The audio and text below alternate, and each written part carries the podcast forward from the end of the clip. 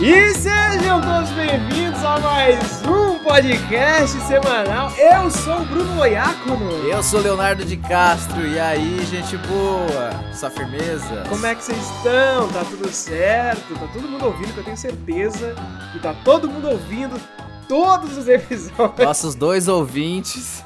Nossos dois ouvintes. Aí. Obrigado, mãe.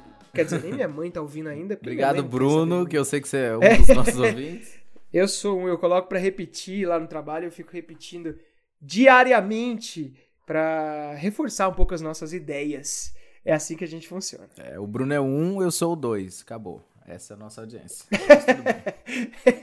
Essa- tudo bem, a coisa, a coisa é. É trabalho de formiguinha.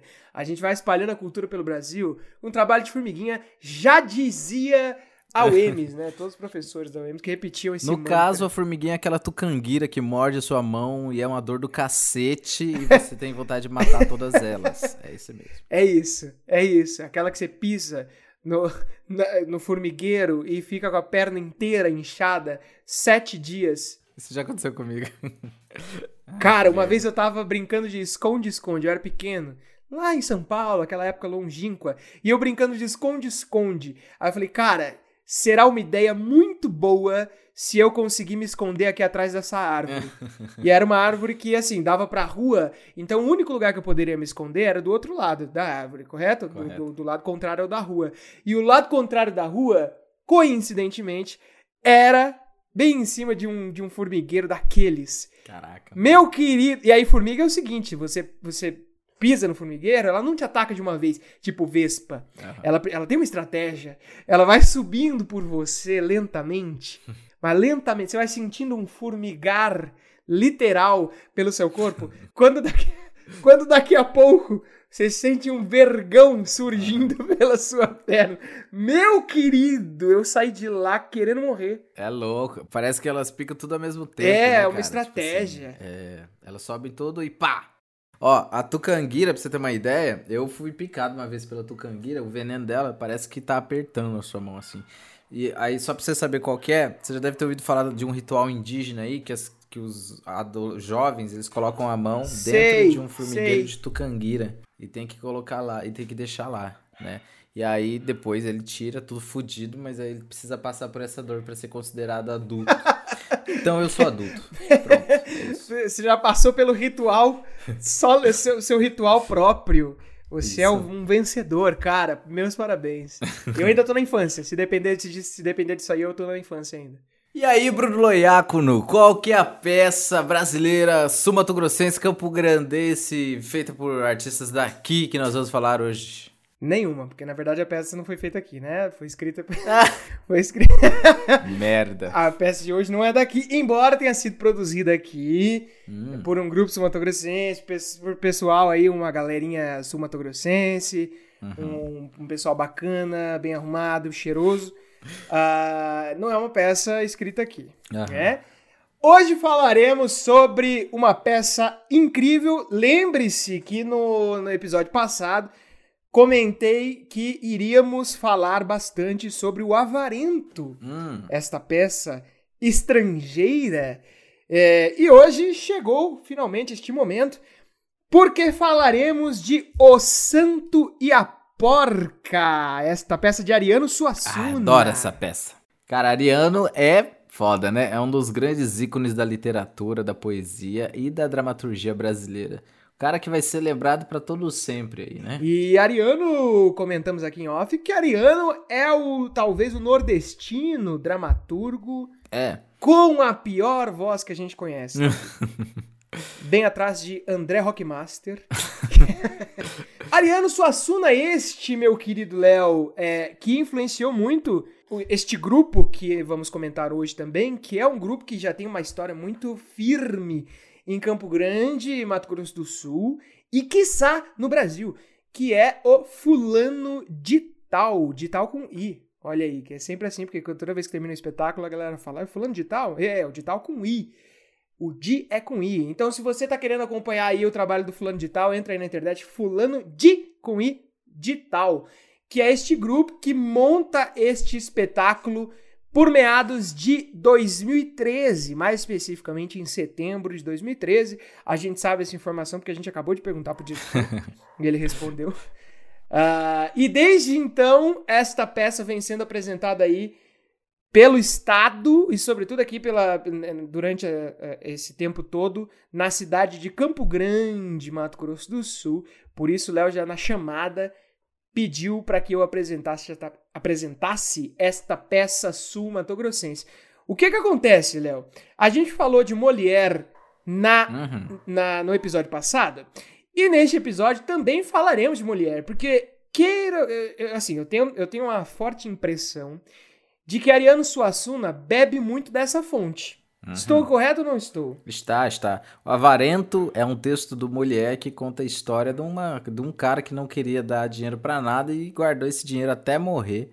E o Santo e a Porca tem mais ou menos essa mesma sinopse, que nós temos aí um velho carcomido pelo tempo que não deixa nada, nada, nada, ninguém encostar na sua porquinha que está cheia, recheadinha de dinheiro. E todo mundo aí da família dele tá louco para pegar nessa porca.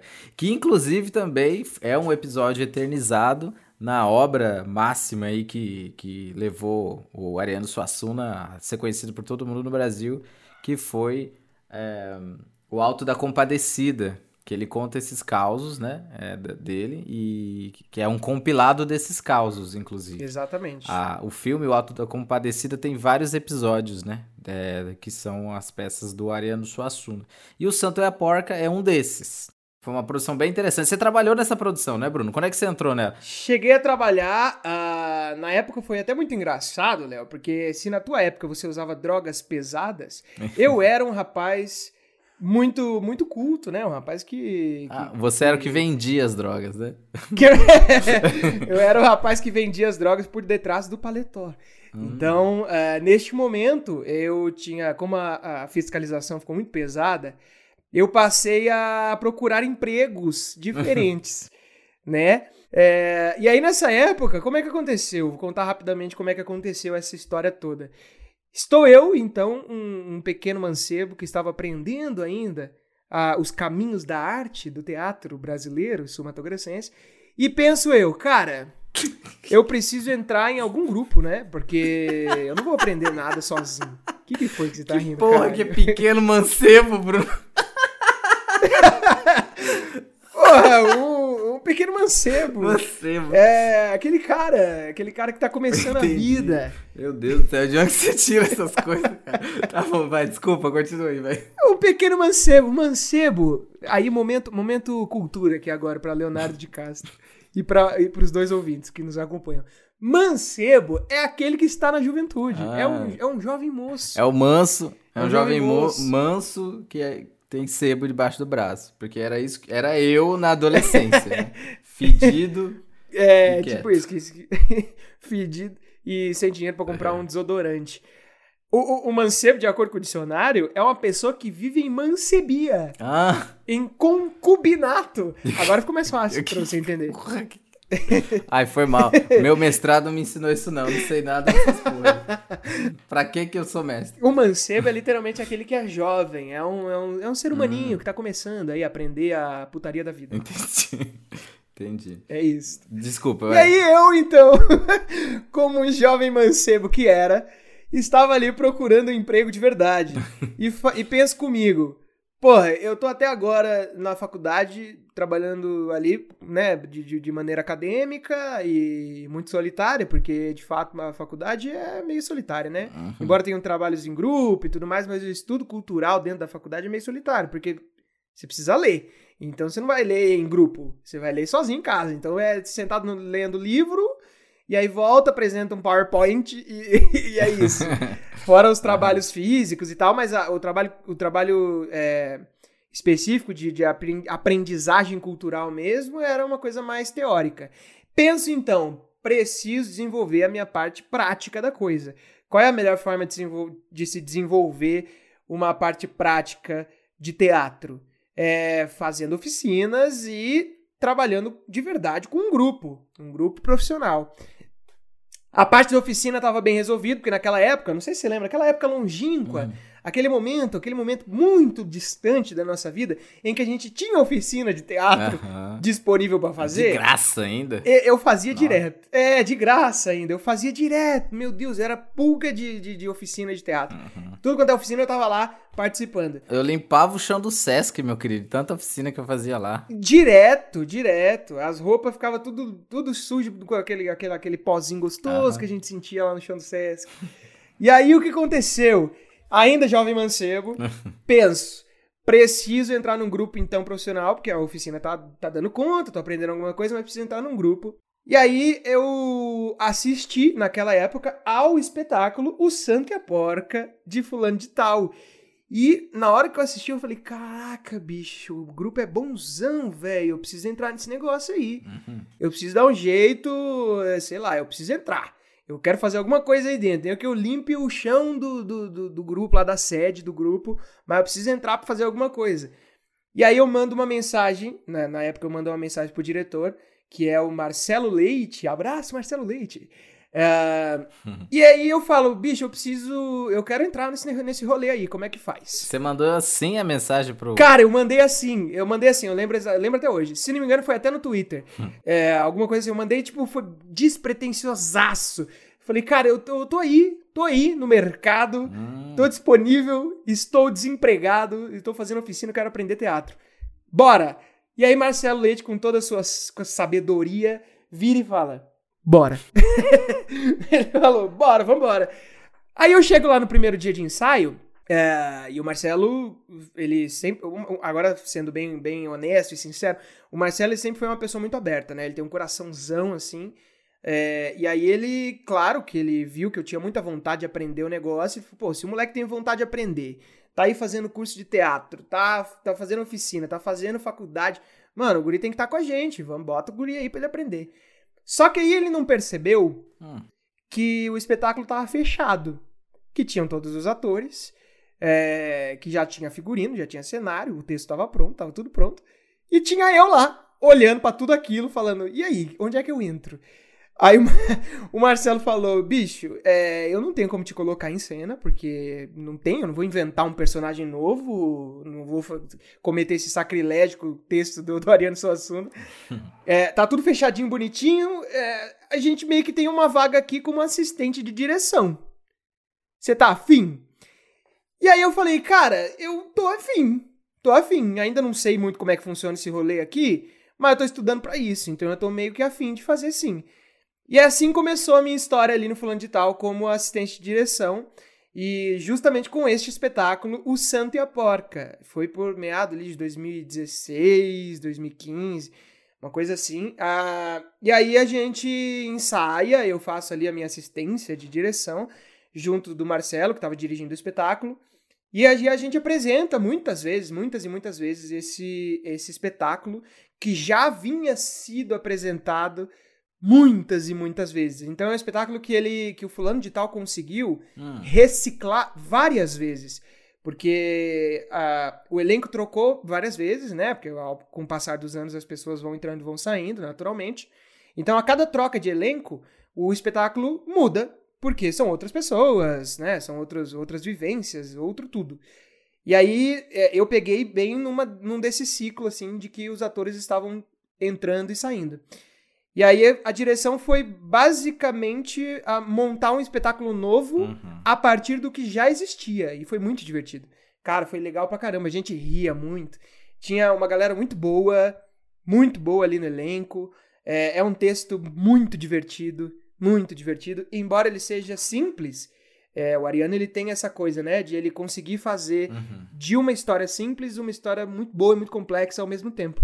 Então, como o Léo já deu a descrição no começo, o Santa Park ele é basicamente isso. É um cara que tem muito dinheiro numa porca, um dinheiro que tá guardado ali há muito tempo, e ah, ele é muito devoto do Santo Antônio. É, o santo que ele, que ele é devoto ali, então ele é, ele é muito, muito devoto ao Santo Antônio, até pra brincar com essa coisa de religião também.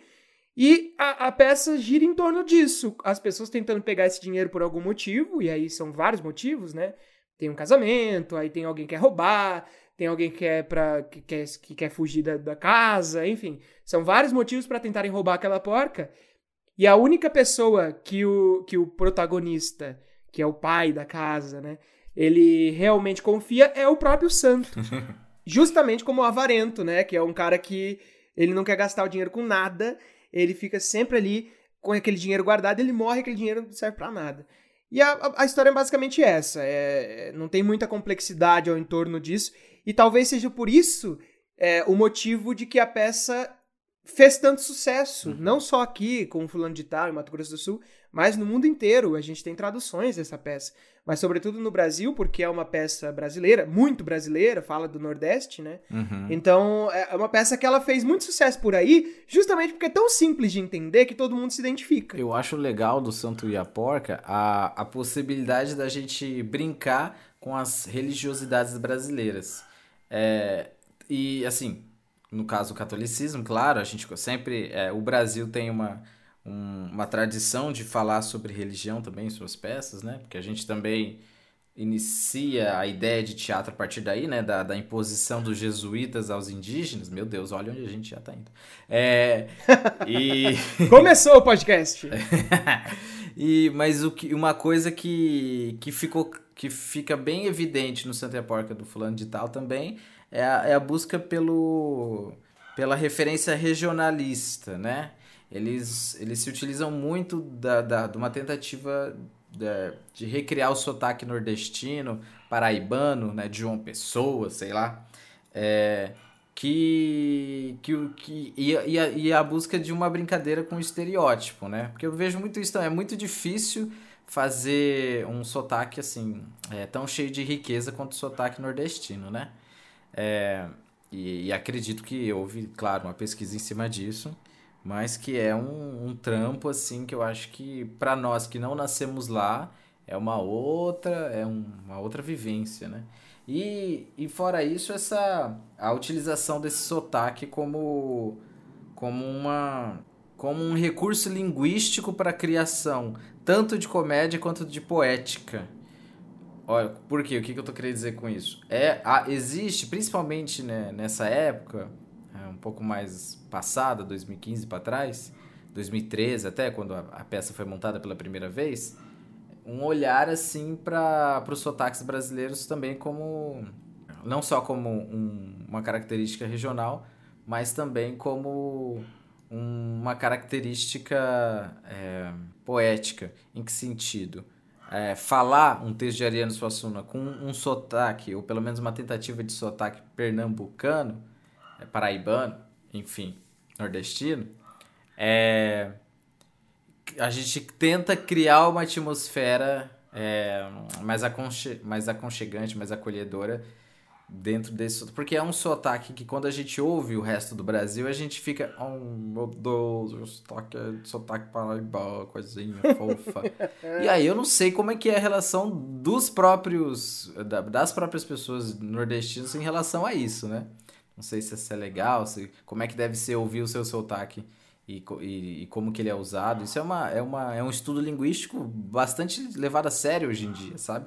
que chega a dar umas polêmicas grandes até. É... Não sei se não sei se seria viável, por exemplo, inclusive hoje em dia fazer essa tentativa sem uma pesquisa bem. É, a, a, a Andressa, ela, como, como, como ela vem do, de Santa Catarina, a Andressa, ela, ela reclama muito sobre isso, hum. porque as pessoas tendem a, a, a, brincar com essa coisa do sotaque, né? Ela tem um sotaque puxado. Hoje não muito, porque ela faz teatro, né? Então ela tenta amenizar o sotaque por, por conta da dicção, por conta de ficar mais fácil para todo mundo entender, enfim, por vários motivos. Mas a galera do Sul, tanto quanto a galera do Nordeste, é um sotaque que é, que é muito presente ali também. E aí a Andressa, quando vê uma pessoa que não é do Sul tentando reproduzir esse sotaque, ela sempre acha meio cringe. ela sempre acha meio, ah, mano, não faz isso, cara, tá ruim. Uhum. Então, assim, baseado por essa experiência que tenho com a Andressa, creio eu que um nordestino vendo um, um sumatogrossense tentando reproduzir o mesmo sotaque, também deve ter essa, essa sensação de cringe, até porque o nordestino talvez, é, é talvez doa um pouco mais, talvez é, é, é causa um ferimento maior no nordestino, porque muitas dessas vezes, quando, quando alguém que não é nordestino está tentando fazer, reproduzir o sotaque, é, é de forma pejorativa, né? Uhum. Então a gente tentando zoar, tentando fazer. Aí, olha lá, o sotaque nordestino é engraçado. Uhum. É, não é à toa que os maiores comediantes. A galera fala, não é à toa que os maiores comediantes são do Nordeste, porque é muito fácil rir da língua. É. E, e é uma conversa que é interessante ter, é, sobretudo nos dias atuais, porque a gente, a gente que, que, que é daqui de baixo, né, a galera do, do, fora do Nordeste, acaba não percebendo isso. Acha, a gente cresce nessa naturalidade de que a, a, a, a língua nordestina é engraçada. Porque, de fato, é o que a gente tem como referência, né? A gente tem, com certeza, os maiores comediantes brasileiros são nordestinos. Não por um acaso, a escola de comédia nordestina é muito forte, mas é, a gente cresce tendo apenas isso como referência. Uhum. A gente não cresce lendo o Ariano Suassuna, né? A gente não cresce ouvindo os grandes cientistas nordestinos. A gente não cresce vendo isso. O que a gente cresce vendo é o nordestino sendo retratado como uma pessoa é, é, de, de, forma pejorativa, né? Como uma pessoa zoada, como uma pessoa é, normalmente o pobre, normalmente o cara que vai para São Paulo tentar um emprego e aí por isso é a única saída que ele tem é ser engraçado, porque ele já tá tão na merda que ele precisa ser engraçado. Então é isso que a gente vê de retrato do Nordeste. Hoje, ainda bem que as coisas estão mudando, né? A gente está tentando reverter essa situação aos poucos, mas de qualquer forma, a minha geração, pelo menos, cresceu nesse ambiente. Uhum. Então é muito fácil a gente ver o sotaque nordestino e dar risada, porque a gente está acostumado com isso, né? E no fim das contas, não é engraçado. Imagina você tentando falar só. Você está tentando falar e tem uma pessoa na tua frente que tá rindo Pois do jeito é. que você fala. Por isso que dá um pano pra manga, assim, nesse sentido. A gente tem que. Hoje em dia a gente toma bastante cuidado, porque, enfim, as artes estão mudando e a gente precisa acompanhar. A gente precisa acompanhar o mundo, né? O mundo e a arte mostra esse mundo. E que bom que as pessoas também estão acordando para essas questões, né? Para que a gente pare de normalizar tudo, normatizar tudo, achar que tudo pode ser zoado, pode ser motivo e tal, porque não pode. E que bom que não pode, né? Assim, evoluindo sempre. né? Evoluindo sempre. E Ariano, ele era um mestre da comédia, né? Ele fazia a, a sua comédia também uma comédia bastante crítica e voltada a pensamentos filosóficos muito densos. O Santo e a Porca, por exemplo, é uma, é uma relação de, de é uma relação que pensa o mundo material e o mundo espiritual muito comum né, na cultura nordestina é, católica, né? no caso em relação a Santo Antônio, e o material é, sendo representado pela porca. E é muito doido, porque esse avarento ele passa por diversas situações tentando proteger essa porca, tentando é, manter com que ninguém a, a, a tenha, para que no final, aí já tô falando no final, no começo do podcast, vai foda-se. vai que vai. Às vezes é bom a gente ver o final primeiro, pra depois ir discutindo o- o durante. Pra- é, mas no final descobre-se que o dinheiro que tá lá dentro é muito antigo, não vale mais merda nenhuma. Então vejam só, há uma trapaça é, dramatúrgica é, que, que cria um jogo assim de, de relação com a plateia e essa porquinha, esse dinheiro, né? Porque ele promete, promete, promete, é, com todos os entrelaces, para no final quem se ferra são justamente as pessoas que o querem, né? Então, assim, é, quando se discute, e o Ariano faz muito bem essa discussão entre religiosidade, mundo espiritual e mundo material, é, quando ele faz isso em O Santo e a Porca e também no, Ato Compadecida, é, a gente sempre percebe que a relação homem e divindade é uma relação que é mediada principalmente pelas é, emoções humanas. Eu, eu gosto de pensar até que é, uma, é, um, é um olhar até bem clássico, grego clássico, mitológico, dentro da obra do, do Ariano Suassuna, né? Porque o Deus presente na obra é, Suassuneira... Nossa, essa foi feia. É, Suassunística. Suassunista... Suassanos. arianista, ela é um, deus, é um deus muito humano, é um deus que é, que, com, que que é uma conversa, uma relação muito íntima, né? É, assim como o, o velho, que, que era o dono do, da, da porca, né? E o Santo Antônio, a qual ele era devoto. Então, a gente tem aí é, proposições da cultura brasileira católica misturada com o tema da avareza, provavelmente bebido de Molière, século XVIII, né, se eu não me engano. E então é uma riqueza cultural muito grande é, dentro de histórias que são do popular, né? São histórias do chavão popular, que são muito próximas é, de todo mundo. Todo mundo sabe de alguém que é esse avarento e que pode acabar que acaba que, os, que tudo que ele preza também não vale nada. É, que é muito louco. É, a ideia do dinheiro. Meu Deus, eu já tô caminhando para outro lado, Bruno. Eu, eu não paro de falar. É, é, o suco da prolixidade. Aí, é, tem, porra, por isso que eu fico três horas editando essa merda. Mas tá bom. o material bruto dá 53 horas e aí ele tem que transformar em uma hora e vinte. Mas ó, veja só essa relação que eu faço aqui do, do Santa e a Porca com, a, com o dinheiro, né? O dinheiro é um papel. O papel a gente entende, a gente é, convencionou que ele vale, que ele tem um valor. E aí todo mundo faz loucuras por esse papel, por esse dinheiro. E e a peça o, o Santo e a Porca brinca com essas loucuras que vão até no âmbito dos santos, assim, da religiosidade que é que perpassa esse, esse dinheiro. E o dinheiro é um grande é, é um grande imperativo sociocultural dentro de qualquer enfim, qualquer cultura, né? Porque ele vai definir. E aí, quando eu digo dinheiro, eu também falo de moeda de troca. Ele vai definir quais são as mercadorias culturais que são passadas para frente e que facilitam a nossa relação com outros povos, faz com que a gente conhece outras culturas, enfim, as moedas de troca no geral. Mas essa moeda de troca presente na peça de Suassuna é, não é uma moeda de troca, é só uma moeda de engano, porque nada é possível de ser trocado por ela, porque ela já não vale mais nada. É, e aí que, que nos chega uma reflexão cabulosa, né? O quanto a gente se se humilha, se, se coloca em situações vexatórias ou qualquer coisa por uma ideia, né? Porque o dinheiro é uma ideia. O Mujica que falava também, né? O dinheiro é tempo da sua vida. É, é o que você faz com, com o seu tempo de vida, né? Quanto que você quanto que vale o seu tempo? É isso o dinheiro que você ganha. Então, meus queridos, meus queri minhas queridas e meus queridos ouvintes, quanto você vale? É, e qual é a ideia que vale o seu tempo. Puta que pariu, abraço Mujica. É, se você estiver ouvindo, abraço.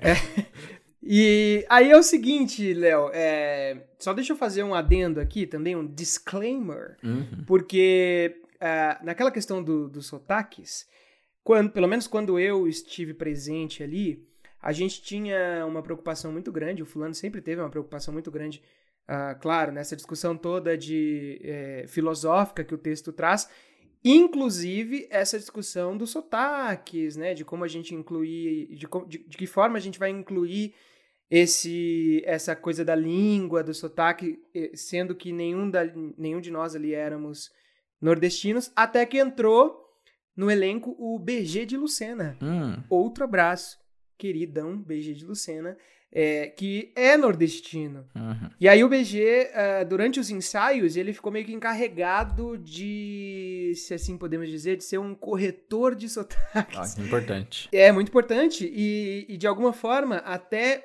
ele, ele fazer esse papel de botar a mão na nossa cabeça e falar, amigo, vamos menos. Uhum. Porque a, aqui já, já não tá legal, aqui já, aqui já podemos entrar um pouco mais. É, então o BG foi uma parte muito importante nesse processo, pelo menos quando eu estive lá, uh, de tentar, de alguma forma, direcionar a coisa do sotaque. Aliado ao BG, a gente tinha também é, o, o, o, Marcelo, ele trabalha com muita gente, né? Isso que é muito importante. É, e eu aprendi muito isso com ele, de trabalhar com uma galera diferente e, e, e não confiar apenas em você mesmo. Porque, de alguma forma, enquanto diretor, é, sobretudo no teatro brasileiro e campograndense, né? Um diretor hoje aqui em Campo Grande, ele meio que tem respons responsabilidade em cima de todo o espetáculo, tanto da parte do ator, que é o mais óbvio, quanto da parte da produção. Então, o diretor que vê a coisa do cenário, aí de repente ele tem que ver figurino, aí tem que resolver texto, aí tem que é, fazer marketing, aí tem que vender ingresso, ao mesmo tempo tem que apresentar a peça lá para o público, ao mesmo tempo faz trilha sonora, é, faz luz. Então, assim, o diretor, ele, é, em Campo Grande, ele faz tudo. É, o que não é certo, certo, porque invariavelmente alguma coisa vai ficar para trás, né? Então, você, porra, você tá fazendo ali, você é um, um diretor incrível e sabe fazer muito bem uma iluminação, mas você tem tanta preocupação com a direção de ator que invariavelmente a sua iluminação vai ficar um passinho para trás. Porque você não tem como dar toda a sua atenção para aquilo ali. E aí o Marcelo, ele, ele muito per perspicaz naquela época, vindo dessa história de que eu estava sobrando ali, entrei como, como assistente de direção, ele fala, ó, então faz o seguinte, vai você como assistente mesmo, resolve essa, essa treta toda, colocou o BG como esse corretor de sotaques, e aí ele trabalha ao mesmo tempo com uma, com uma professora de português. Deixa eu me lembrar o nome dela, que se eu não me engano é Rita. E agora, infelizmente, não vou lembrar o, o sobrenome. Mas, de qualquer forma, abraço, Rita. Ela, ela acompanha o Marcelo já há muito tempo e faz esse suporte linguístico para a coisa toda. Então, o Marcelo, ao mesmo tempo que é diretor, ele conseguiu distribuir essas funções muito bem. Então, junto com a Rita, ele fez essa, esse, essa adaptação do texto até para trazer um pouco mais também para a realidade sul-mato-grossense, ao mesmo tempo em que o BG dava esse suporte da língua para a gente, ao mesmo tempo em que falava de Mato Grosso do Sul, também falava com as pessoas lá do Nordeste, porque mantinha essa coisa do sotaque. O texto já é nordestino, uhum. fala de uma realidade nordestina, então o texto passa é, dentro, se passa dentro da casa, quase que uma casa de fazenda, né, de um fazendeiro chamado Euricão que é o, o protagonista, e, e, é um fazendeiro nordestino daquela época, né? Então é, é. A, o universo todo se passava ali dentro.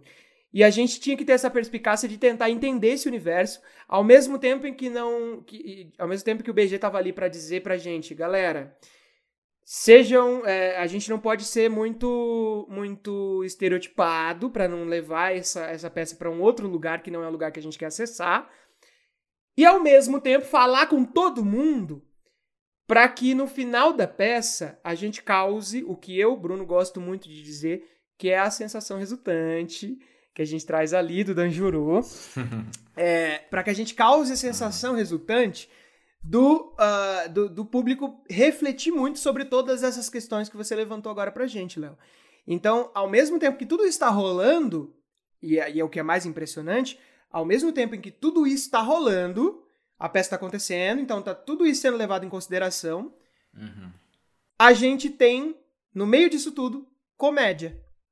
Então a gente tem no meio disso tudo humor, tem tempo de piada, a gente pesquisa bastante, o fulano pesquisa bastante uhum. sobre comédia. Dos últimos anos para cá, o fulano vem, vem é, acessando outros lugares, né? Vem fazendo dramas, é, fazendo uma, umas peças mais é, mais cabeças, um pouco menos populares do que vinha fazendo antes. Como, por exemplo, Lápide Inconclusa em Quarta-feiras de Cinzas, escrito pelo Manolo. Isso, é uma peça pelo Manolo. Então, o fulano, desde, inclusive desde o Manolo, vem fazendo outros gêneros de teatro. Não que já não tivesse feito antes, né? A história do fulano é muito grande, mas chegou um momento que eles apostaram muito em comédia. É, e, e a, muito por conta do, do, sucesso do Santa e a Porca. Então, uh, mesmo o fulano acessando esses outros lugares, a comédia está muito presente dentro da história do grupo. Então, o Marcelo é um cara que tem esse, esse tato muito bom para comédia, né? Ele consegue trazer esse tempo da piada e tudo mais. Então, por isso, levando tudo isso em consideração, levando contexto histórico, levando uh, essa questão do sotaque, levando um figurino muito bem pensado, um cenário muito bem desenvolvido pelo Cleison Nantes, que é o figurinista e que fez. Figurinista não, ele é cenógrafo e também figurinista. E ele faz. Hoje ele tá no Rio de Janeiro fazendo muita coisa pra, pra carnaval, é, pra galera ali de escola de samba e tudo mais. E o, o Cleison ele fez nesse cenário, é sempre bom lembrar que muita, muito desse cenário do Santa e a Porca é um cenário reciclado. Legal. Então, se você consegue a, a, a, é, assistir o espetáculo, você consegue ver as fotos, tem bastante imagem na internet, dá uma pesquisada aí, você ouvinte, coloca aí, fulano de tal, com I, é sempre bom lembrar, é, fulano de tal com I, o Santa e a Porca, vai em imagens e começa a ver esse cenário do Clayson, que é um cenário que, que ele, é, ele é em grande parte, se não inteiramente, reciclado. Então a, a, parte de cima, por exemplo, ele faz uma espécie de capela com esse cenário, uhum. é, que é uma coisa só. O cenário é um só, ele não se altera durante o espetáculo. É, e, e, ao mesmo tempo ele se altera, é muito louco, porque de acordo com a luz que se joga, o cenário ele muda, né? Uhum. Então, uh, o cenário, ao mesmo tempo que ele é a casa, uma grande casa ali do Euricão, ele no meio tem uma coisa de capela, que é algo que se repete muito em cenários nordestinos, né? Eu me lembro do último espetáculo que, que eu assisti em Campo Grande, depois de pandemia e tudo mais, que não foi de fato ainda um espetáculo, que é aquele do grupo Ubu. Uhum. Inclusive, abraço pro grupo Ubu de artes cênicas. Pelega e, Pro, e Porca Prenha, é isso. Ah, tá. É o texto do Anderson Bosch. Pelega e Porca Prenha. Um texto premiado, inclusive. Exato. Foi o último espetáculo que a gente assistiu, porque pandemia, né? Então, uhum. foi o Pelega e Porca Prenha. E neste espetáculo também tem essa ideia de, de, de, de capela ali no meio. E o Anderson Bosch, nesse, nesse, nessa leitura dramática, ele não apresentou o espetáculo nesse dia, é, ele fez uma leitura dramática e nessa leitura ele explicou bastante sobre o cenário. E numa dessas explicações, ele comenta sobre o, o cenário dele ter essa capelinha ali no meio. E ele diz que muita coisa ali, no, muita cidade ali no Nordeste tem é, é, é formada dessa forma, onde a capelinha é no centro da cidade, naquela grande praça central, e ao redor da, da praça e da capela tem a cidade de fato. Uhum. Então, é, ele, ele diz que ele gosta de trazer muito isso para os espetáculos, sobretudo os espetáculos nordestinos, porque é, traz essa lembrança muito forte, né? E o Clayson fez a mesma coisa. Legal. O que é muito curioso, né? Então ele traz essa capelinha ali no, no centro do espetáculo, no centro do cenário, até para passar essa ideia religiosa também. Uhum. E nessa capelinha, se você notar, ali em cima mesmo, no, no, topo da capela, são uh, garrafas PET cortadas, sabe? Garrafa PET de, de, refrigerante, uhum. cortadinhas, tem tampa de garrafa, tem tampa de latinha, tem bastante coisa. E é muito legal como, como a criatividade do brasileiro pode atingir níveis incríveis, né? uh, é um cenário super barato e ele, o Clayson ele tem esse trabalho de materiais recicláveis. Legal. Então, abraço pro Clayson Nantes. Abraço. Parceiraço aí do fulano de tal. Uh, então, falando sobre isso, já queria então já abrir também é, esse, essa discussão sobre cenários e figurinos. Porque, ao mesmo tempo, isso foi uma coisa que foi discutida muito dentro do espetáculo também, ao mesmo tempo que o figurino é muito legal, a, e quando eu digo figurino, não só a roupa, mas a maquiagem também, uhum. é, houve uma grande discussão nesse momento que eu estive presente sobre é, a maquiagem que a maquiagem que vinha sido feita até o momento, que era uma maquiagem que mesmo os atores brancos faziam, os atores muito brancos, é, de alguma forma escureciam a pele ali com, com pó, com, com base e tudo mais, hum. para trazer esse ar um pouco mais nordestino, com muitas aspas aqui, tá? Era um momento que, que a gente tinha, a gente tava começando essa discussão de blackface e tudo mais, né? De como, de como é, como é complicado um ator branco pintar o rosto de preto para representar um negro. Então, assim, a, essa discussão acabou ficando muito forte e o fulano trouxe essa discussão para dentro do, do ensaio. Uhum. É, então, vinha de um momento ali onde a maquiagem era, era feita dessa forma e acabou que a discussão gerou uma outra forma de se maquiar que não essa de, de, de pintar o rosto para ficar mais escuro, né? Uhum. Então é sempre complicado quando a gente fala de maquiagem de teatro, de, de, de, de falar de um ambiente que a gente não pertence, uhum. assim como a gente falou nos episódios anteriores sobre entrelaces, sobre uh, o crema. É, então, é, falar de um universo que a gente não pertence é complicado, ainda mais quando a gente se apega aos estereótipos, né? Então, esse estereótipo do blackface, nesse caso, se não me engano, o fulano acabou parando de fazer isso, porque aí a discussão ficou grande, né? Uhum. Então a galera falou: não, realmente não faz muito sentido a gente pintar a pele de. de, de não era. É, não, não se escurecia de fato a pele, mas dava uma. Não ficava uma pele negra, mas de fato dava uma escurecida nos atores brancos para que eles lembrassem um pouco uh, o Nordeste brasileiro. E aí a discussão foi muito grande em cima disso. O que é, galera, isso aqui é bom a gente também fazer um outro disclaimer aqui. Aham. Ninguém é perfeito, tá? Ninguém nasce sabendo de tudo. É sempre importante a gente errar, tá? É sempre importante a gente errar, por isso que a gente tá aqui, inclusive, fazendo esse podcast, para poder falar muita cagada, pra coisa acontecer mesmo, para que depois a gente olhe e fale, ó, oh, realmente, isso que a gente tava fazendo, pô, não era legal, mas pelo menos surgiu uma grande discussão e a partir desse momento a gente parou de fazer e muita gente parou de fazer também. Então o que era muito natural em 2010, hoje já não é mais. É. Então a, a discussão ela é sempre importante. Né? Cara, isso é uma discussão bem grande, porque ah, existe, ainda mais em Campo Grande, que é uma cidade é, feita por imigrantes também, né? Existe uma demanda de, de possibilidades de diferentes nacionalidades, né? Quando você traz o BG, por exemplo, que é um nordestino para produção, você, você aumenta a, a, o caráter político de uma peça, né? Quando você fala de, de pessoas é, usando, usando atores que sabem o que estão falando, né? Que tem essa propriedade. Isso é teatro feito pela, pela comunidade, enfim, pela comunidade que você está representando, né? Isso é muito importante.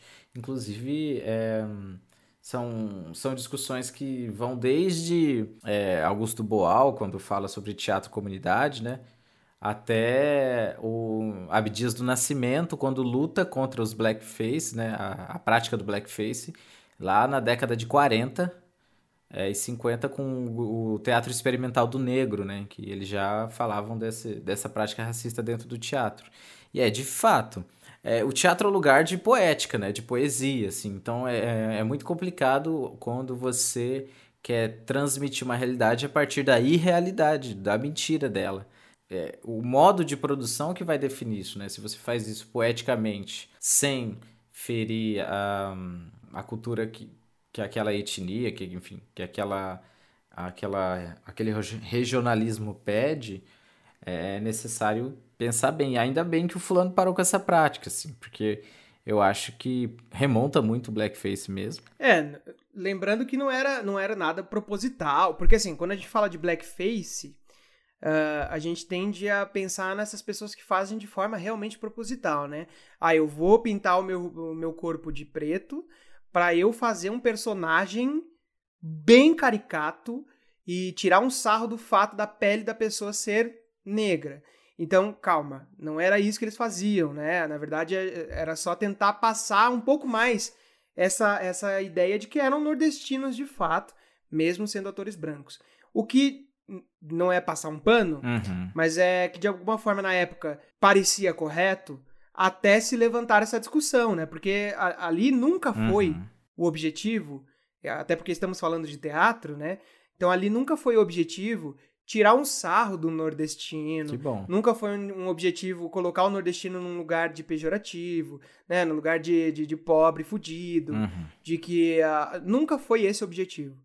Mas acaba que ao pintar o rosto e a pele num tom mais escuro da própria pele que se é, uhum. a, a discussão é levantada, é inevitável que a discussão seja levantada, e no momento que a discussão é levantada, a gente coloca essa, essa, essas pautas em vigor e ao colocar essas pautas em vigor, a gente acaba percebendo que essa prática realmente não é a mais adequada para se apresentar um espetáculo. Até porque dentro do teatro, não só do teatro, mas do, do cinema também, é, de qualquer obra que se conte alguma história, uhum. a gente tem uma coisa chamada suspensão de crença. O que, que é? Você assiste ao espetáculo, né? Você está vendo um adulto, por exemplo, como o próprio espetáculo do Fulano de Tal, que era um espetáculo para crianças, eles fizeram vários espetáculos para crianças. Uhum. Então, são adultos representando crianças. Você, enquanto público, tem a suspensão de crença. Você sabe que são adultos. E você sabe que eles estão representando crianças. Hum. Mas chega um momento que você fala: não, beleza.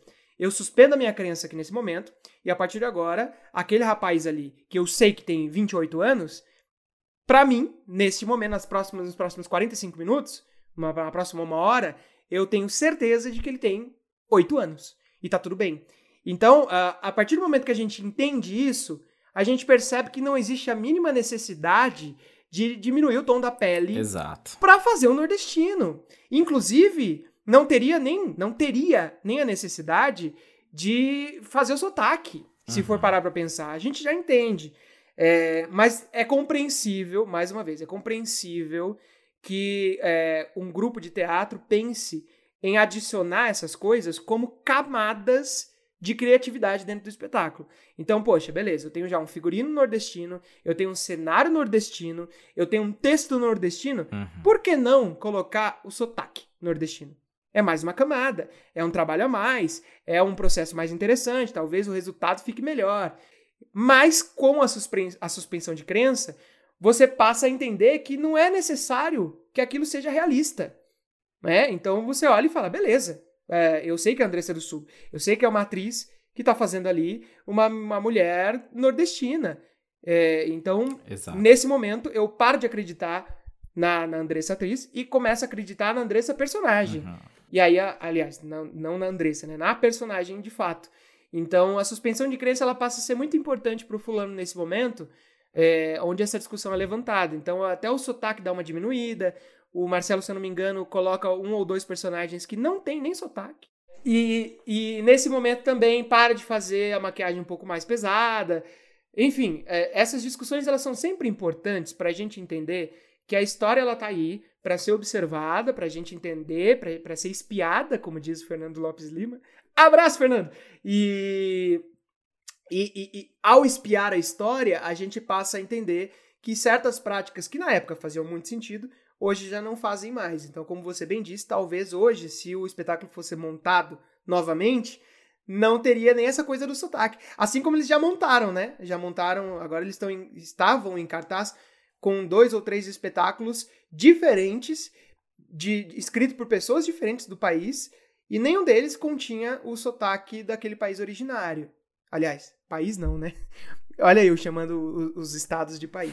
de vários lugares diferentes do país, onde os, os sotaques são diferentes, e nem por isso o, a peça, os atores faziam o sotaque originário daquele, daquele escritor. Veja só quantas coisas legais a gente pode falar de sociedade a partir da comédia, a partir de um texto é, como o do Ariano Suassuna.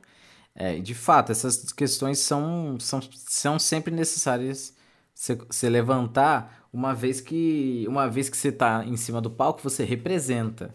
E aí você representa algo, alguém, uma ideia, um conceito. Se você representa um conceito, você tem que estar muito bem é, preparado, né, para fazer isso, né, para colocá-lo em prática, né. Porque nunca é apenas o texto, né, mas sim, principalmente o que ele representa. Como eu disse antes, nos outros episódios, os personagens não são pessoas, são ideias. Ideias do autor que, que traz as suas vivências e tudo mais, é, mas principalmente quer levantar discussões, né. E quando a gente fala do avarento euricão, é muito doido, porque é um avarento que justamente não usufrui da sua riqueza. E nós estamos muito. Se você parar para prestar atenção, socialmente falando, as pessoas elas têm uma dificuldade também de, de conseguir usufruir de suas riquezas.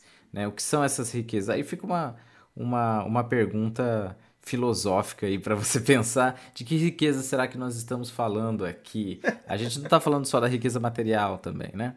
Mas ahm, as riquezas que a gente que a gente às vezes não dá tanta importância que é interessante e que são levadas em, em, em relação à peça, um casamento, sei lá, amor. Amor pode ser considerado uma riqueza, né? Algo a se valorar.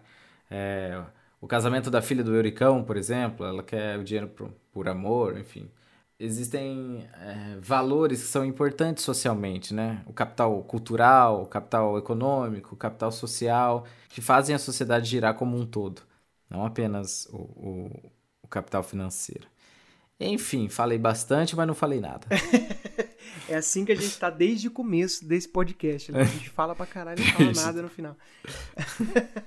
Olha, ao final da peça, como você já contou lá no começo do podcast, final da peça, então, Desculpa. Eur- Euricão, ele, ele finalmente resolve quebrar a porquinha, né? E é muito legal essa cena, inclusive. O Marcelo montou essa cena de uma forma brilhante. É, todo mundo se reúne finalmente, né? O, o espetáculo inteiro, o Marcelo conseguiu fazer com que os personagens transitassem pelo espetáculo todo, mas nunca se encontrassem todos ao mesmo tempo, salvo por uma ou duas cenas no meio do espetáculo. E aí, ao final do espetáculo, todo mundo se encontra e dá aquele fuzuê todo, muito por conta é, dessa personagem incrível que é, a, no caso ali dessa peça, é a empregada doméstica, que é a Caroba, né? Então, a empregada do, do Euricão, ela, ela é responsável por causar toda a discórdia ali dentro da história. É, é, é muito comédia dell'arte, né? Essa, essa, uhum. Essa parte de uma personagem que desvia o rumo da, da, da história toda, que ela ouve uma coisa de um personagem, aí ela conta outra coisa para outro personagem, para um terceiro personagem ela conta a mesma coisa que contou pro primeiro, só que com um desviozinho.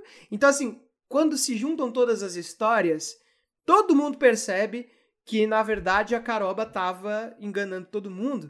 E esse é o, o fim, basicamente o fim da história, onde o Euricão é, tem um ponto final ali, e ele fala, não, beleza, então vamos quebrar essa porca aqui, é isso, eu vou quebrar sozinho. Só que ele quebra sozinho, né? Tá todo mundo meio que observando por trás, assim. Ele fala, eu vou quebrar e foda-se, eu quero pegar esse dinheiro, eu vou embora, porque é todo mundo salafrário aqui nessa casa. e aí, ao quebrar a porca, ele percebe que aquelas notas ficaram guardadas por tanto tempo ali naquele, naquela porquinha, que elas perderam valor, uhum. né? Elas deixaram de, de, de ter aquele valor originário.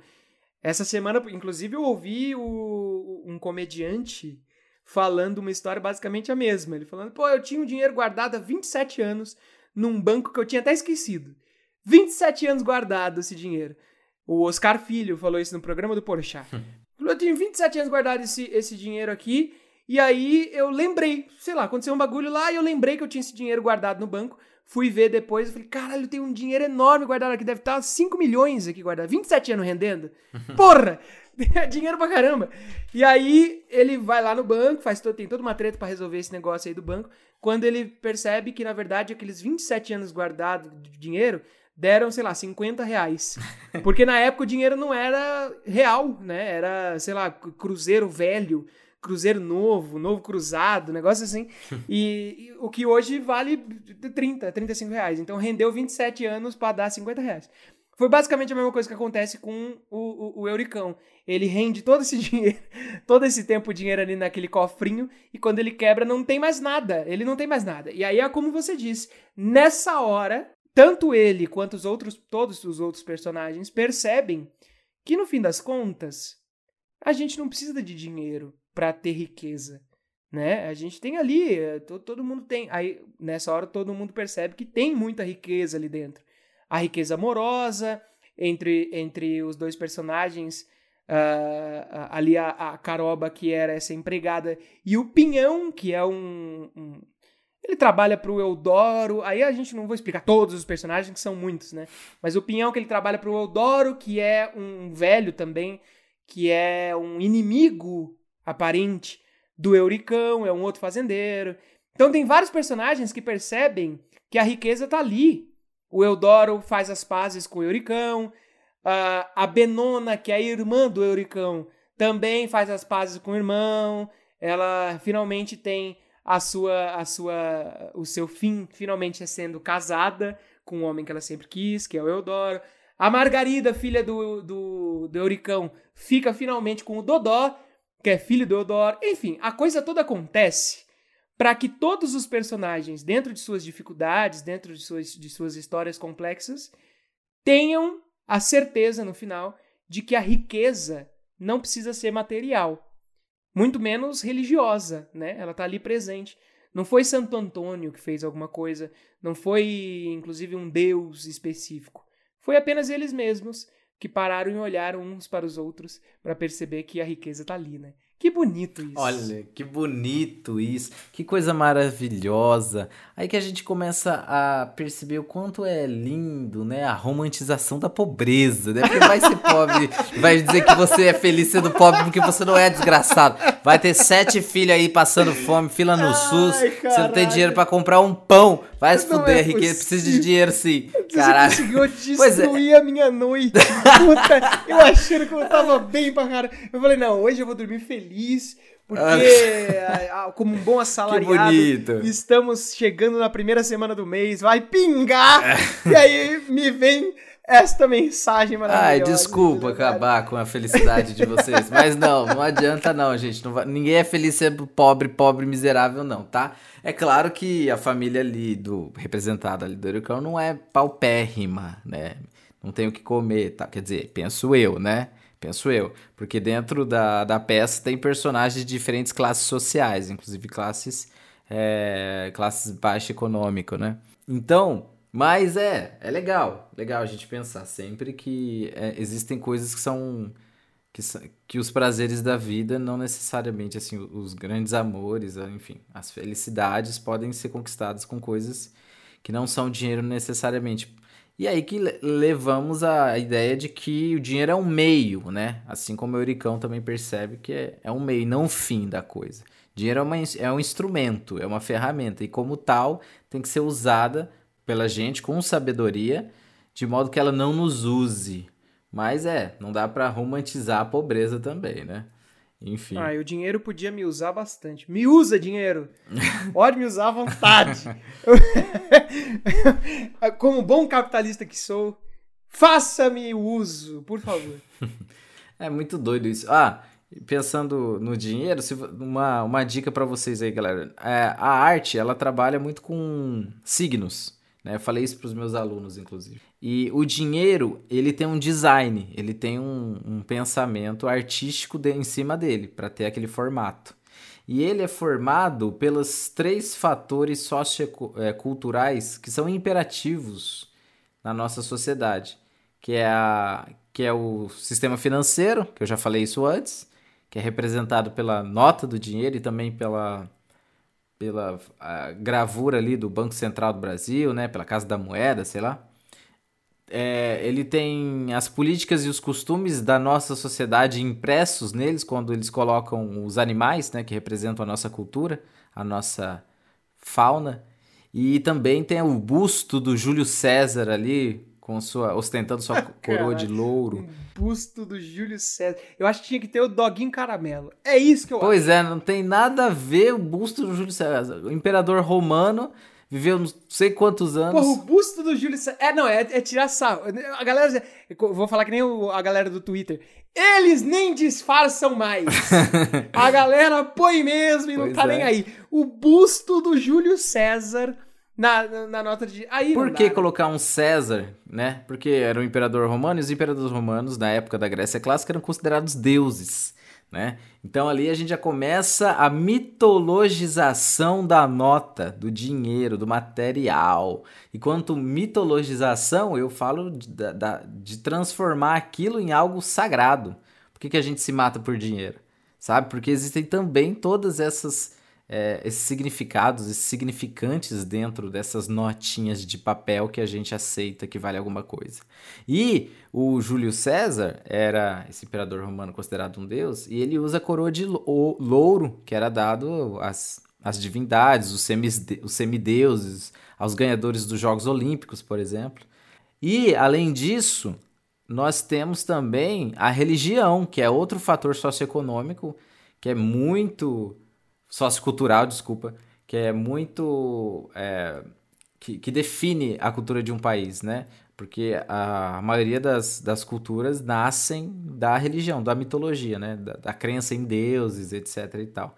E na nota de qualquer cédula brasileira, do lado direito do Júlio César, tá escrito Deus seja louvado. Cara, isso eu não consigo engolir. É. Olha, honestamente, é complicado. É, porque no Brasil, um país que deveria ser laico, um país polirreligioso, que tem em si no seu território várias e várias religiões conjuntas, mesmo que o catolicismo e a igreja evangélica sejam as predominantes, ainda assim é, é necessário, dentro de, inclusive de praxe dentro de uma democracia, respeitar uh, os, os desejos das minorias, né? No caso no, religioso, aqui que eu estou falando. Mas o dinheiro, que é o que, que é o que define a forma de vida de todos os brasileiros, exalta o Deus católico apostólico romano, também por causa também por aí explica o busto do Júlio César, imperador romano. Então, ah, então pessoal, O que, que eu quero dizer com isso? É que o dinheiro tem dentro de si os três principais significantes que controlam a nossa vida. É por isso que você, mero mortal, é controlado pelo dinheiro, seu bosta. é por isso que você, assim como eu, chega no dia 30 de agosto, não tem um real e tem que usar cartão de crédito para se fuder depois no outro dia. Não é isso? E fica preocupado com as contas e tal. E essa preocupação nos tira o sono. Por que nos tira o sono? Porque a gente sabe que essa merda verdinha aí controla todo mundo. Aliás, falando, falando em signo, Uh, eu sou escorpião. ah, tá, eu não entendi por que você falou isso. ah, caralho. Só pra galera que tá assim, caralho, signo, dinheiro, o que, que, tem? que, que tem? Libra? Tem peixes com dinheiro? Que, que signo? Que porra é signo? Ah, é. Vai estudar semiótica, caralho.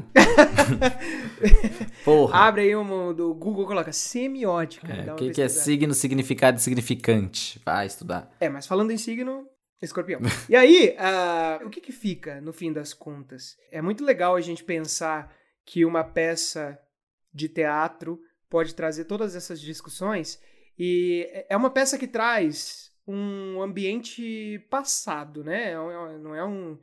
Não, não passa em 2021 esse espetáculo. Uhum.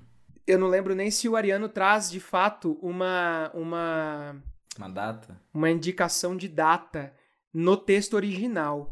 É, mas de qualquer forma, ela foi escrita e lançada em 1957. Então, é uma peça que já tem aí muito tempo, né? Tem o que? 70 e caralhos anos, 70 e estamos em 2021? Uhum. 78, 71 anos?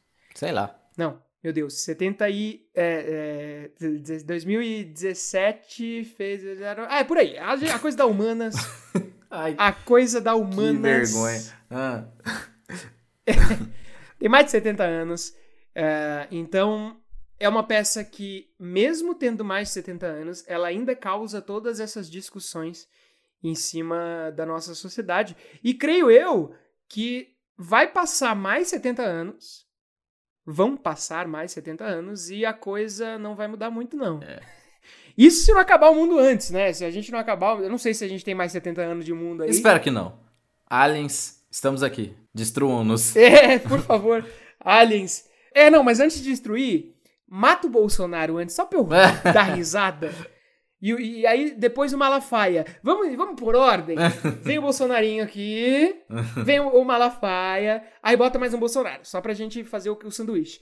Aí vem aqui, e aí a gente vai. Aí vem o Silvio Santos, aí embaixo o outro Bolsonaro. Ó o discurso de ódio, ó o discurso de ódio, adoro. Ó o discurso de ódio, né? Ah, esquerdista, filha da puta, tá falando mais amor e quer matar todo mundo. É. Aí vai lá reclamar no Twitter é. que, o, Bolsonaro falou que não é preciso comprar feijão, que é só comprar fuzil. É. Reclama agora! Você queria um fuzil na tua casa, que eu sei.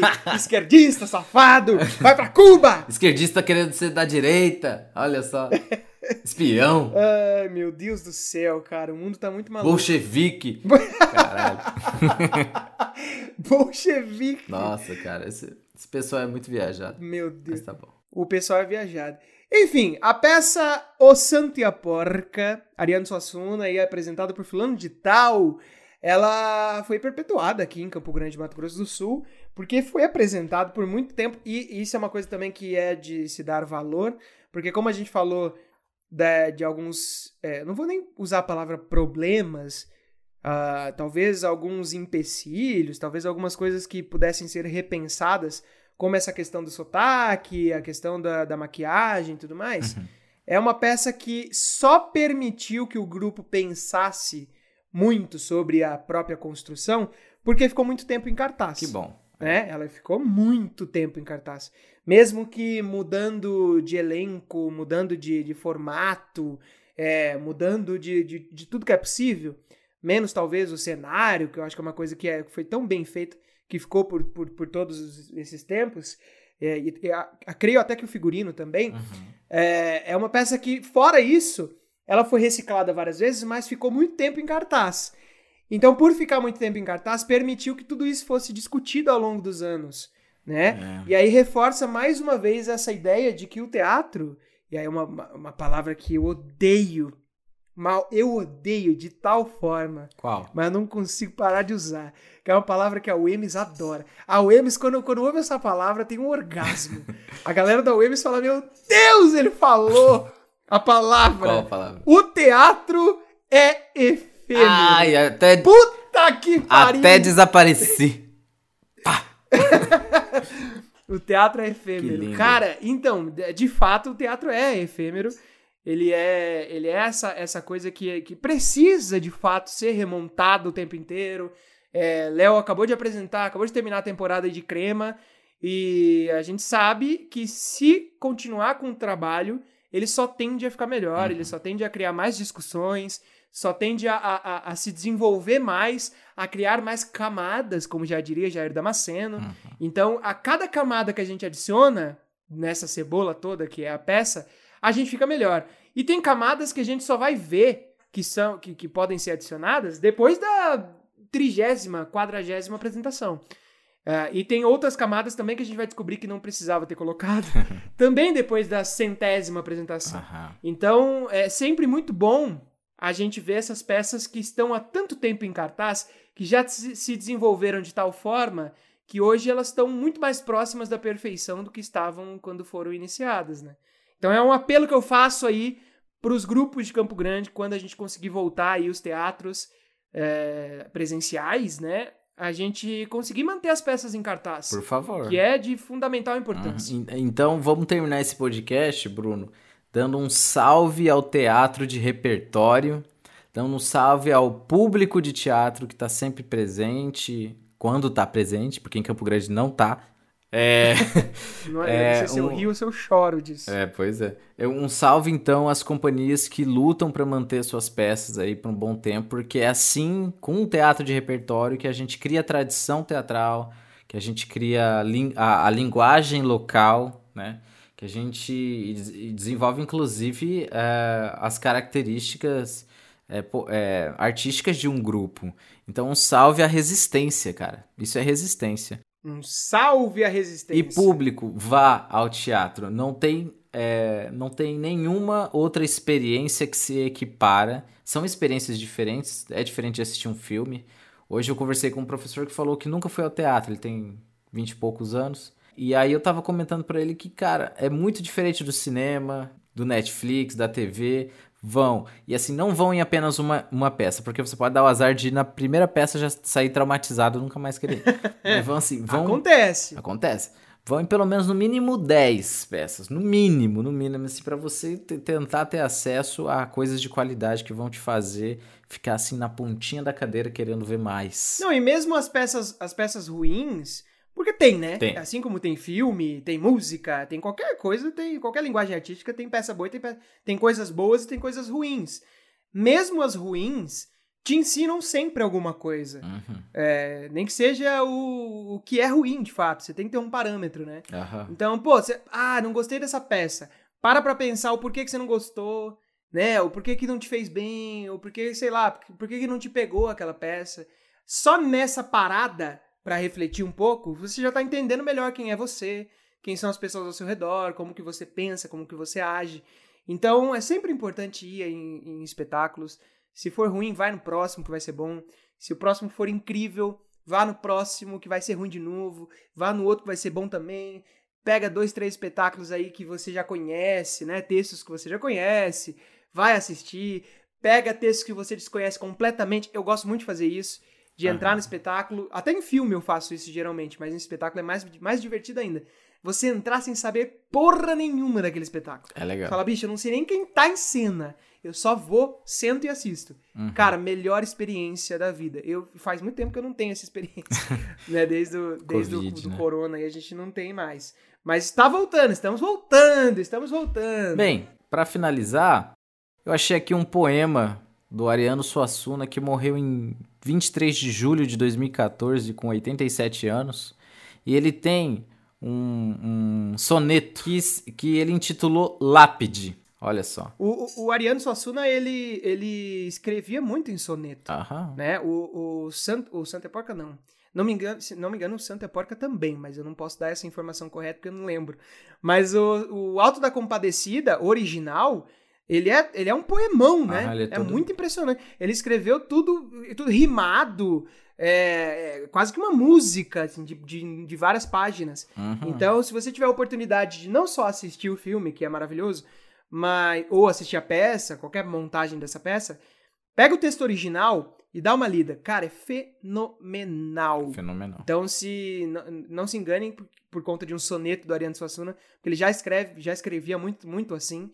E é só mais uma prova da genialidade desse nordestino maravilhoso. Ah, e eu. Você chegou a ver o Ariano Suassuna? Eu vi o Ariano Suassuna quando ele veio aqui pra Campo Grande. Ele deu uma palestra. Ah, eu não acredito, eu não vi não. Ele deu uma palestra lá no Armazém Cultural. Eu não lembro o, o ano que isso foi, mas acho que foi 2010. 2010. Não. Foi o ano que eu tava na- entrei na faculdade. Deve ter sido. É, a gente É, eu, eu- será que eu vi? Eu não lembro disso. Enfim, tava lá. Ariano Suassuna, então, veio aqui em Campo Grande. E vou ler pra vocês agora, nossos ouvintes, o soneto Lápide, desse mestre da literatura. Quando eu morrer... Mentira. Ah, não! A Vai, gente passa normal. o podcast inteiro fal- falando de, de- de- Nossa, vamos desconstruir aí estereótipo. Ah, eu tentei imitar, ele tentei imitar, mas não deu certo. Não deu. É, melhor não. Tá bom, vou ler normal, vai. Quando eu morrer, não soltem meu cavalo, nas pedras do meu pasto incendiado. Fustiguem-lhe seu dorso alardeado, com a espora de ouro até matá-lo. Um dos meus filhos deve cavalgá-lo, numa cela de couro esverdeado, que arraste pelo chão pedroso e pardo, chapas de cobre, sinos e badalos. Assim, com o raio e o cobre percutido, tropel de casco, sangue do castanho, talvez se finja o som de ouro fundido, que em vão, sangue insensato e vagabundo, tentei forjar, no meu cantar estranho, a tez da minha fera e ao sol do mundo. Que lindo. Uau, estou chorando neste momento. Que homem, né? Que homão. Vai paz, Ariano Suassuna. Fique bem aí. Que homão da porra. Fique bem. Eu acho que ele tá muito melhor que Com nós, inclusive. certeza. Deve estar rindo da nossa cara. Deve ter ó, dois perdidos falando um monte de merda, Merda. do meu texto. Não sabe nem o que que é soneto. Se eu pedir pra explicar o que que é um soneto, não sabe explicar. E quer discutir filosoficamente o signo e o significante. Ah, vá pra puta que puta que pariu. pariu. Ariano tá lá. Não, não- Ele- Aliás, não. É, não pode. Não, pode. É. Eh, Vá para o inferno. Vá, vá pro inferno com o seu amor. É, é. Ariano tá falando assim, o pessoal não leu nem a poética do Aristóteles, tá falando merda aqui com a Ah, gente. não, é, é, mas, é, mas eu acho que eu acho que a gente tá aqui, aqui nesse podcast é pra falar merda mesmo e pra ouvir vocês é, nos xingando depois. Então mandem aí suas é, suas questões, suas seus desejos, o que vocês querem aí para nosso Gmail, que é o dois perdidos num podcast sujo arroba gmail.com. Pequenininho. Bom, dá pra decorar fácil. É. Ou então fala com a gente lá no Anchor, só procurar lá no Anchor por dois perdidos no podcast sujo. Lá, lá, lá. É isso. Valeu, Bruno. É nóis. Valeu, Léo! É nóis! Semana que vem a gente vai falar o quê? Não sei, cara. A gente se programou pra falar alguma coisa? Pela minha programação, temos uma moça da cidade. A moça na cidade. Fechou. Texto de Anderson Bosch. Beleza. Já que levantamos o nome de Anderson Bosch nesse podcast, então vamos continuar falando dele. Uma moça da cidade, espetáculo maravilhoso. Mais uma vez, aqui conosco, Leonardo de Castro, destilando o seu conhecimento. Para. Obrigado, Bruno Leacro. Você com sua voz de veludo, com seu cabelo é, topetinho, me deixa sempre muito encantado. Não é à toa que eu quero te beijar desde a faculdade. Ah, para que você já conseguiu várias vezes. Verdade. A gente vai ficando por aqui, meus amigos. Bye, bye, meu bem. A gente se vê semana que vem, então, pra falar mais uma vez de teatro, porque é o que a gente gosta, é o que a gente faz. E vá ao teatro! Vá, Vá, vá pro inferno com seu amor. com seu amor. Merda!